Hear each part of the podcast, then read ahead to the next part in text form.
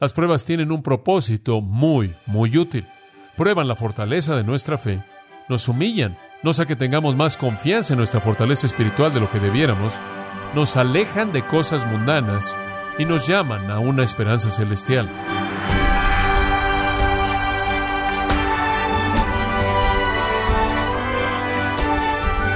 Sea usted bienvenido a esta edición de Gracia a vosotros con el pastor John MacArthur. Los joyeros comprueban la autenticidad de un diamante poniéndolo en agua clara, comparándolo con uno que es falso, y el auténtico resplandece con brillantez sobresaliente. ¿Cuál es el diamante genuino y el no genuino? Quedan inmediatamente en evidencia. Pero ¿cómo se puede comprobar la autenticidad de la fe de una persona?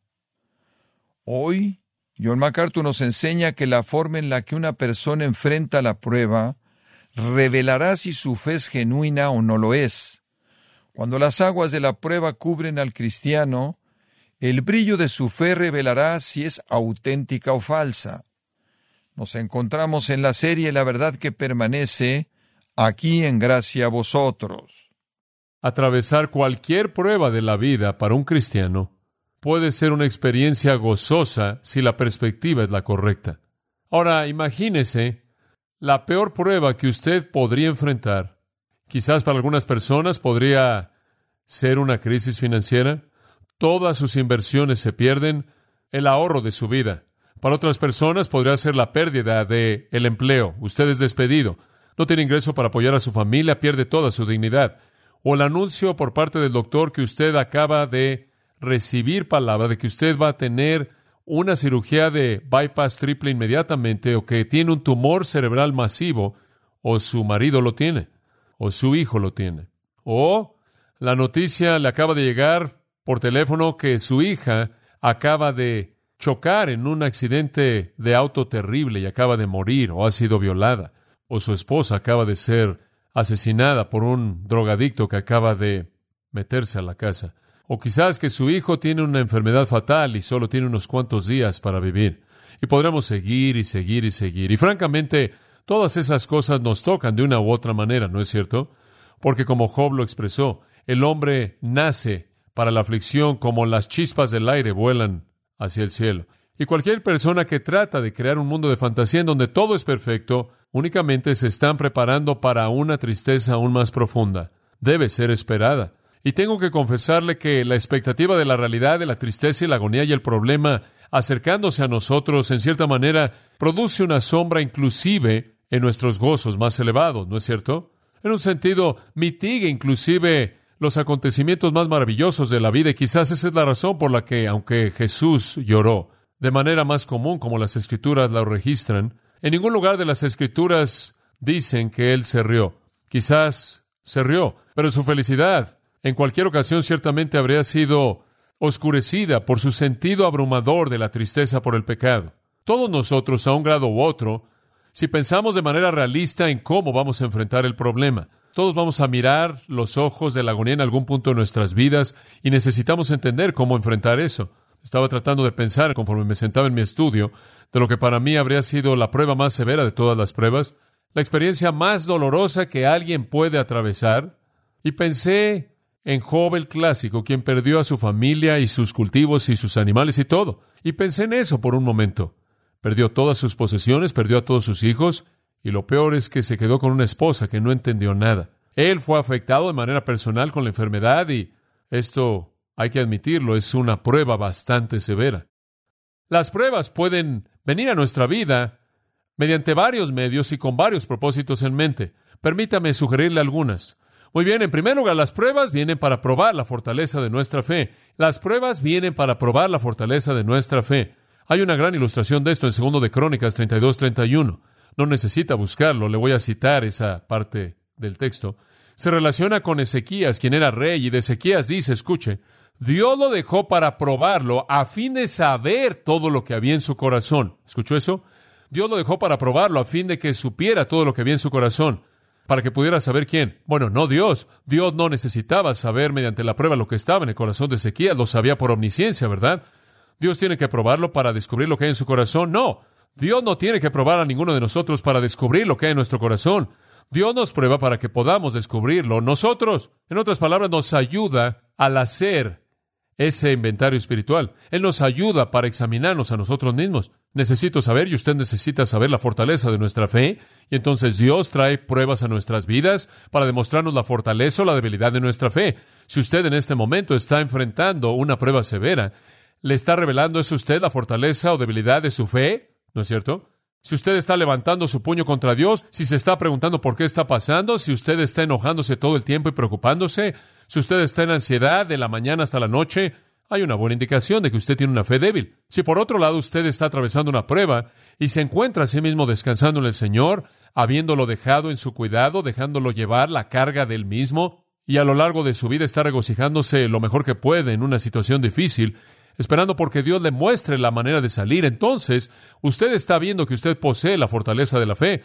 Entonces, en un sentido, debemos estar agradecidos por las pruebas, porque nos ayudan en el inventario de nuestra propia fe. Eso es muy útil. Siempre quiero saber en dónde está mi fe, para que pueda ser más fuerte, porque entre más fuerte sea mi fe, lo más probable es que sea más útil para Dios. Cuando Habacuc estaba atravesando el misterio de su propia situación, en la promesa devastadora de que los caldeos iban a venir y iban a aplastar a su pueblo, a pesar de todo, él dijo, aun si la higuera no florece y el fruto no está en la vid, y el olivo no produce, y en el campo no hay comida, y los rebaños son quitados, y no hay rebaño en el establo. En otras palabras, si todo lo que yo conozco como normativo en la vida cesa, aún así me regocijaré en el Señor, me gozaré en el Dios de mi salvación. Jehová Dios es mi fortaleza, y Él hace mis pies como de siervas, y en mis alturas me hace andar. Y después al final Él dice al cantante principal en mis instrumentos de cuerdas, esto es alabanza. Cántelo. En medio de un misterio imposible de resolver, su confianza nunca titubeó. Y en medio de esto, él supo que tenía fortaleza en su fe. Y entonces, uno de los propósitos de la prueba es revelarle a usted y a mí la fortaleza de nuestra fe para que podamos avanzar a lo largo del camino para alcanzar una mayor fortaleza. Entonces las pruebas vienen como una prueba de la fortaleza de nuestra fe. En segundo lugar, debemos reconocer que las pruebas vienen para humillarnos, vienen para recordarnos que no debemos pensar con mayor confianza en nuestra fortaleza espiritual como debiéramos. Está relacionado de cerca con la primera, pero es un poco diferente. Viene no solo para mostrarnos nuestra fortaleza, sino que viene para humillarnos, no sea que pensemos que somos más fuertes espiritualmente de lo que somos. Esto es ilustrado, creo yo, quizás de la manera más vívida como en cualquier otro lugar en las Escrituras. En el maravilloso testimonio de Pablo en 2 Corintios 12, usted sabe, él dice en el versículo 7, él dice, no sea que me enaltezca en sobremanera. En otras palabras, a menos de que yo tenga un concepto más alto de mí del que debo pensar, debido a la abundancia de las revelaciones y por haber sido arrebatado al tercer cielo y todas las cosas que Pablo pudo hacer y el poder del Espíritu, milagros y señales y maravillas y obras poderosas y revelaciones que le vinieron a él por parte de Dios. Y en medio de todas estas cosas, él bien pudo haberse exaltado en su propia mente y para que la grandeza de las revelaciones no me exaltase desmedidamente, me fue dado un aguijón en la carne para afligirme. Hay una tercera razón conforme pensé en estas cosas y estas realmente son mis propias reflexiones. Estoy tratando de verlos desde el punto de vista bíblico y personal. Yo creo que el Señor trae pruebas a nuestras vidas también para alejarnos de cosas mundanas, para alejarnos de cosas mundanas. ¿Alguna vez se ha dado cuenta de que conforme pasan los años, y ha acumulado más cosas, más muebles o autos o casas o cuentas de banco o lo que sea. Más éxito ha tenido, más cosas mundanas ha hecho. Ha estado aquí, ha estado allá, ha viajado, ha visto esto, ha visto aquello. Ha notado que conforme eso ha pasado en su vida, esas cosas tienden a tener menos y menos importancia. Hubo un tiempo cuando usted pensaba que eran las cosas más deseables en la vida y ahora usted ya no piensa eso porque no han podido satisfacer o enfrentar o ayudarle con lo que realmente importa en la vida. Realmente no resuelven problemas profundos, ansiedades grandes, heridas, y cuando las pruebas vienen a su vida y cuando usted busca todas esas cosas mundanas y no hacen diferencia alguna y no significan absolutamente nada, esa prueba lo está alejando de esas cosas, porque está demostrando su incapacidad total de resolver algún problema o de proveerle algún tipo de recurso real en un tiempo de estrés Necesitamos ser alejados de eso. Felipe, usted sabe en Juan 6, él viene a Jesús y él dice, ¿cómo vamos a encontrar pan para alimentar a estas personas? Él está viendo las cosas desde un punto de vista mundano. No hay tiendas por aquí, no hay suficiente pan de cualquier manera. Tenemos una multitud aquí, una multitud enorme. ¿Cómo vamos a conseguir alimento para cinco mil hombres más las mujeres y los niños? Y entonces él dice, bueno, Felipe, tú dime, ¿dónde vamos a comprar pan? Y dice en el versículo 6, y esto lo dijo para probarlo. Quería saber si Felipe iba a buscar recursos mundanos. Y claro, así lo hizo. Pero no sirvió de nada en ese punto porque el Señor entonces creó una comida y rápidamente alejó a Felipe de las cosas mundanas y lo satisfizo con las cosas espirituales. Pienso en Moisés, ¿se acuerdan en el capítulo 11 de Hebreos, versículos 24 al 26? Él había sido creado en la casa de Faraón, él había sido creado como un príncipe en Egipto, durante 40 años él fue educado, él literalmente estaba en la línea de la familia de Faraón para la prominencia, él había alcanzado el ápice de la sociedad egipcia, la cual estaba en la cúspide del mundo. Toda la educación, todo el dinero, todo el prestigio, todo el honor, todo el éxito, toda la comodidad estaba ahí en sus manos. Pero él consideró el menosprecio de Cristo, el ungido del Señor, riquezas mayores que los tesoros de Egipto. Como puede ver, él había quitado sus ojos de todo eso y él había comenzado a estar preocupado por la prueba de su pueblo. Y el Señor usó esa prueba para alejarlo de las cosas mundanas. Las pruebas van a hacer eso. Hay un cuarto, creo yo, propósito en las pruebas. Creo que nos llaman a lo que podríamos llamar una esperanza eterna. Las pruebas en la vida no sé cómo operan para usted, pero sé que operan así en mi vida. Las pruebas en mi vida tienden a hacerme querer ir al cielo. ¿Alguna vez ha notado eso? Eso es lo que estoy diciendo. No quiero hacerlo demasiado difícil, es bastante simple. Nos llaman a una esperanza eterna. Si las personas más preciadas en su vida y la persona más preciada en su vida, el Señor Jesucristo, y si las posesiones más preciadas en su vida han sido colocadas como tesoro en el cielo, usted va a tener una relación muy, muy distante con este mundo pasajero. Entonces, las pruebas tienden a mostrarnos la bancarrota de los recursos humanos y alejarnos del mundo y en cierta manera nos dirigen a la esperanza celestial. En Romanos 8, entre muchas escrituras que podrían ser señaladas, simplemente para apoyar ese pensamiento, en Romanos capítulo 8, dice, el Espíritu da testimonio a nuestro espíritu de que somos hijos de Dios y si hijos entonces herederos, herederos de Dios y coherederos con Cristo, si sufrimos con Él para que también seamos glorificados con Él, y considero los sufrimientos del tiempo presente no dignos de ser comparados con la gloria que será revelada en nosotros. Conforme enfrento el sufrimiento, Pablo dice, simplemente me vuelvo más y más hambriento por la gloria y veo a la creación entera gimiendo y esperando la esperanza, esperando la gloriosa, versículo 21, liberación de los hijos de Dios. Y después en el versículo 24, 23, él dice, estamos gimiendo esperando la redención de nuestro cuerpo, versículo 24, somos salvos en esperanza. Entonces enfrentamos pruebas, las pruebas nos dan un deseo mayor por aquello que es eterno, nos ayudan a anhelar la ciudad eterna, colocan nuestros deseos en las cosas de arriba. Eso es algo espiritual muy importante. Nos hacen pensar en cosas divinas, cosas celestiales. Y eso es lo que Pablo dijo en 2 Corintios 4:16. Por lo que no desmayamos, porque aunque nuestro hombre exterior está desgastándose, el hombre interior se renueva día tras día, y nuestra aflicción leve, que es por un momento, nos trae un peso eterno mucho más grande. Y después dice esto, mientras que no vemos las cosas que son vistas, sino las que no son vistas, porque las cosas que son vistas son temporales, pero las cosas que no son vistas son eternas. ¿Cómo es que él llegó a tener ese tipo de actitud?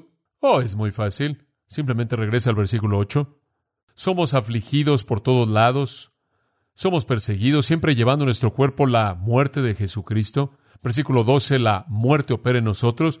Él está atravesando tantos problemas que no es sorprendente que no le guste el mundo. Él preferiría estar en la gloria. Entonces, como puede ver, las pruebas tienen un propósito muy, muy útil. Prueban la fortaleza de nuestra fe, nos humillan, no sea que tengamos más confianza en nuestra fortaleza espiritual de lo que debiéramos, nos alejan de cosas mundanas y nos llaman a una esperanza celestial. En quinto lugar, las pruebas también cumplen un propósito muy importante porque revelan lo que realmente amamos. Revelan lo que realmente amamos. Como puede ver, si usted ama de manera suprema a Dios, usted va a decirle gracias Dios por lo que tú estás logrando, cumpliendo a través de esto. Ayúdame a ver eso. Y te doy la gloria a través de lo que tú estás permitiendo que suceda. Pero si usted realmente se ama a sí mismo más que a Dios, usted va a decir, Dios, ¿por qué haces esto? y usted se va a enojar, y usted se va a molestar, y usted se va a amargar, y usted va a estar lleno de ansiedad. Como puede ver, hay un sentido en el que si algo está más cercano a usted que Dios, entonces Él lo tiene que quitar. Él lo tiene que tener. Entonces, en mi propia vida, solo quiero asegurarme de que nada esté más cerca de mí que el Señor, porque no quiero que lo quite, no que Él siempre lo hace. Estaba pensando en esto y leyendo ahí en el Pentateuco un poco, y llegué a Deuteronomio capítulo 13, versículo 3. No escucharás las palabras de ese profeta o ese soñador de sueños. Este sería un falso profeta. Porque Jehová tu Dios, escuche esto, te prueba para saber si amas a Jehová tu Dios con todo tu corazón y con toda tu alma. ¡Wow! El Señor está probándote para ver a quién amas en realidad. Si lo amas a Él con todo tu corazón y con toda tu alma. En Lucas 14, 26, si alguno viene en pos de mí y no aborrece a su padre y madre y esposa, e hijos y hermanos y hermanas y también su propia vida, él no puede ser, ¿qué? Mi discípulo. Y el que no lleva su propia cruz y viene en pos de mí no puede ser mi discípulo. Ahora, ¿qué es lo que está diciendo? Él literalmente está diciendo que es algo cristiano el odiar a todo mundo, incluyéndote a ti mismo. No, lo que él quiere decir con esto es, si usted no ama a Dios, agrado que usted de manera dispuesta, si es necesario, se distancia de padre, madre, esposa, hijos, hermano, hermana y aún su propia vida, entonces no ama a Dios de manera suprema. Usted no es digno de ser su discípulo. ¿Qué quiere decir aislarse, distanciarse? Queremos decir que usted va a hacer la voluntad de Dios en primer lugar y sobre cualquier otra cosa, sin importar lo que apela a aquellos que están cerca de usted. No importa lo que le importa a su padre o a su madre o a su esposa o a su hijo, a su hermano, hermana o a su propia carne. Usted va a hacer la voluntad de Dios sin importar lo que ellos quieran, porque ahí está su amor supremo. Dios quería en el caso de Abraham que Abraham y todos nosotros supiéramos a quién amaba Abraham más. Él le dijo a él, Isaac, tu único, a quien amas. Abraham pasó la prueba. ¿A quién amaba Abraham más que a cualquier otra persona? A Dios. Y ese es el valor de la prueba. Abraham descubrió que él amaba a Dios más que a cualquier otra persona, y todo mundo supo eso. Es tan importante señalar eso. Cuando usted atraviesa una prueba, descubra lo que revela acerca de su amor. Hay un sexto propósito en las pruebas que realmente es muy, muy útil, y es el siguiente. Las pruebas nos enseñan a valorar la bendición de Dios. La razón, la razón nos enseña a valorar el mundo. Los sentimientos nos enseñan a valorar el placer, la fe nos dice que valoremos la palabra de Dios, el favor de Dios, la bendición de Dios. La razón dice, aprovecha lo más que puedas del mundo. El sentimiento dice, encuentra el placer a costa de lo que sea. La fe dice, obedece la palabra de Dios y sé bendecido. Como puede ver, las pruebas nos enseñan la bendición de la obediencia. En medio de una prueba obedecemos y somos bendecidos. Eso es lo que buscan enseñar.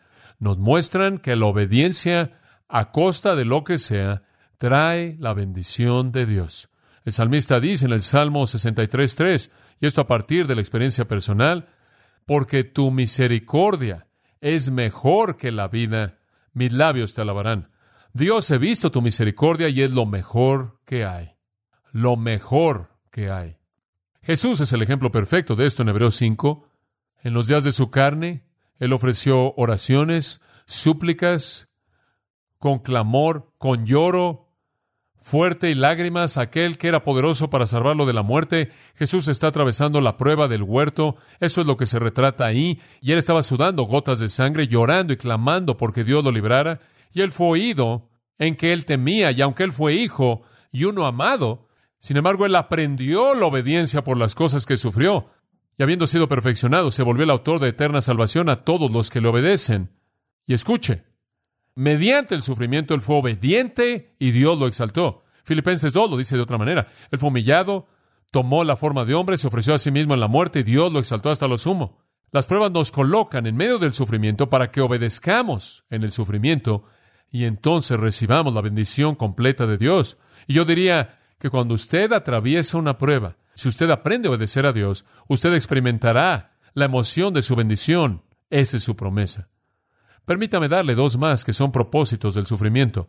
Número siete, el sufrimiento viene, y este es un propósito de mucho, mucho valor. El sufrimiento viene para capacitarnos, para ayudar a otros en su sufrimiento. Algunas veces cuando el sufrimiento viene, quizás no tenga ningún otro propósito que capacitarnos mejor para ayudar a otros en su sufrimiento. Yo pienso en eso con respecto al capítulo 22 de Lucas, en donde Jesús le dice a Pedro y el Señor le dijo, Simón, Simón, aquí Satanás os ha deseado para zarandearos como a trigo. Satanás te va a tomar y te va a sacudir.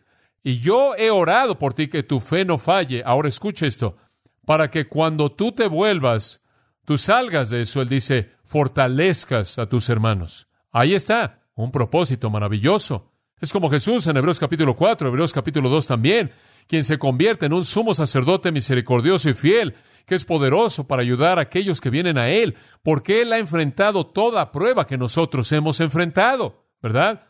Eso es lo que lo hace a Él un sumo sacerdote fiel y misericordioso. Entonces enfrentamos pruebas con el propósito de poder ayudar a otros.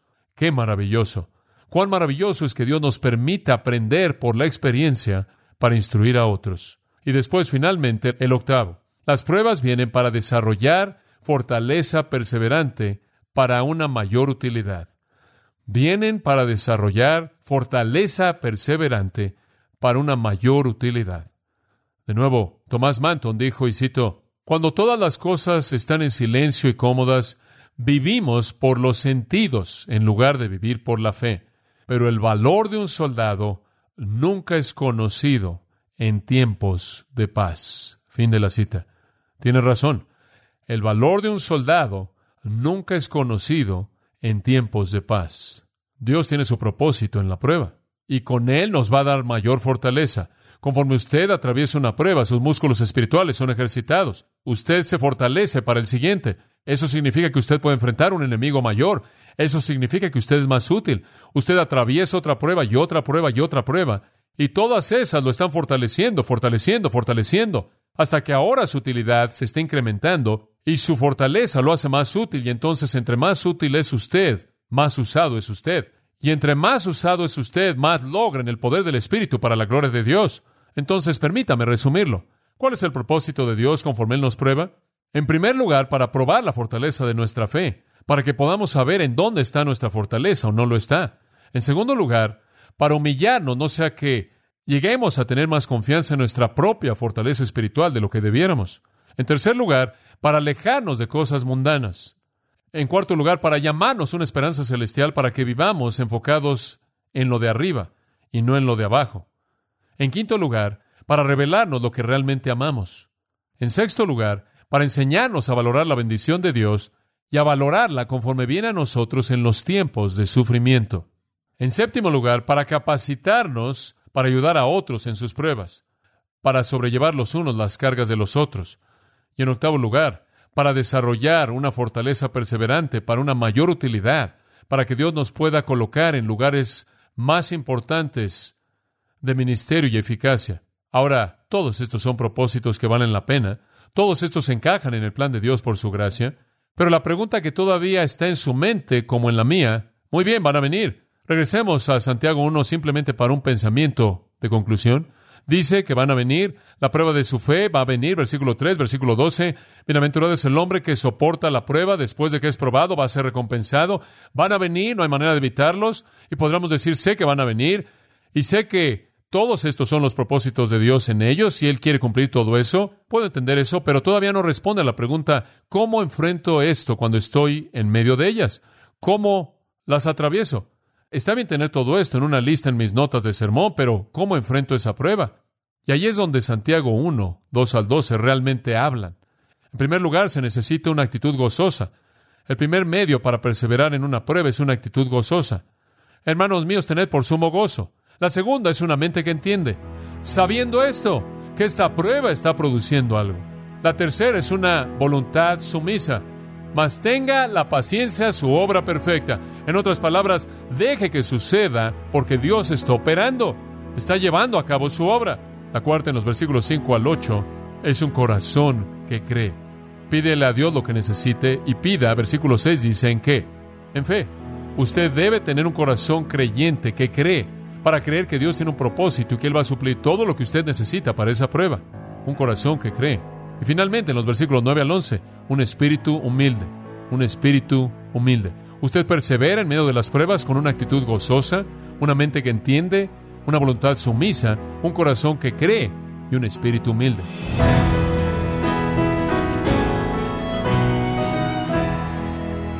En el programa de hoy, John MacArthur compartió varias razones por las cuales Dios prueba y nos alentó a enfrentar las pruebas con una actitud gozosa, un deseo de entender qué es lo que Dios está haciendo a través de ellas y recibiéndolas con una actitud sumisa. Parte de la serie La verdad que permanece aquí en gracia a vosotros. Estimado oyente, permítame compartirle esta carta que nos envió Juan Agustín Núñez, quien dice lo siguiente. Gracias a Dios por permitirme enviar este correo de gratitud al instrumento tan fiel que Él ha levantado en el ministerio de gracia a vosotros, y todos los recursos que a través de la predicación del pastor John MacArthur y todos sus colaboradores podemos disfrutar a través de la radio e Internet. Oro por todo esto para que siga la santa y bendita palabra de Dios llegando a tantas personas como sea posible para salvación de sus almas. Su predicación expositiva me ha ayudado tanto y desde que Dios en sus misericordias me llevó a escucharle, he podido al fin crecer, aunque ese proceso no se debe detener. Gracias, Pastor MacArthur, yo le continúe bendiciendo y usando poderosamente. Muchas gracias, Juan Agustín Núñez, por estas lindas palabras en su carta, nos alienta a saber cómo Dios está obrando en nuestros oyentes, como es el caso de usted, a través de su palabra, cuando escuchan de lunes a viernes este su programa, Gracias a vosotros. Si tiene alguna pregunta o desea conocer más de nuestro ministerio, como son todos los libros del pastor John MacArthur en español, o los sermones en CD, que también usted puede adquirir, Escríbanos y por favor mencione la estación de radio por medio de la cual usted nos escucha en gracia a vosotros. Es importante conocer no solo el país y ciudad de donde usted nos escucha, sino también la radio. Para quienes contactan nuestro ministerio por primera vez, pueden solicitar una copia del mensaje de promoción sin costo alguno, un mensaje por oyente únicamente. Si usted vive en los Estados Unidos o Puerto Rico, escríbanos a Gracia Vosotros, P.O. Box 4000, Panorama City, California 91412. O puede escribirnos a través del siguiente correo electrónico radio arroba Bueno, en nombre del pastor John MacArthur, de nuestro editor Esteban Gaviria y del personal de este organismo, le damos las gracias por su tiempo y sintonía, invitándole a que nos acompañe en la próxima edición y juntos continuar desatando la verdad de Dios un versículo a la vez, aquí en Gracia a Vosotros.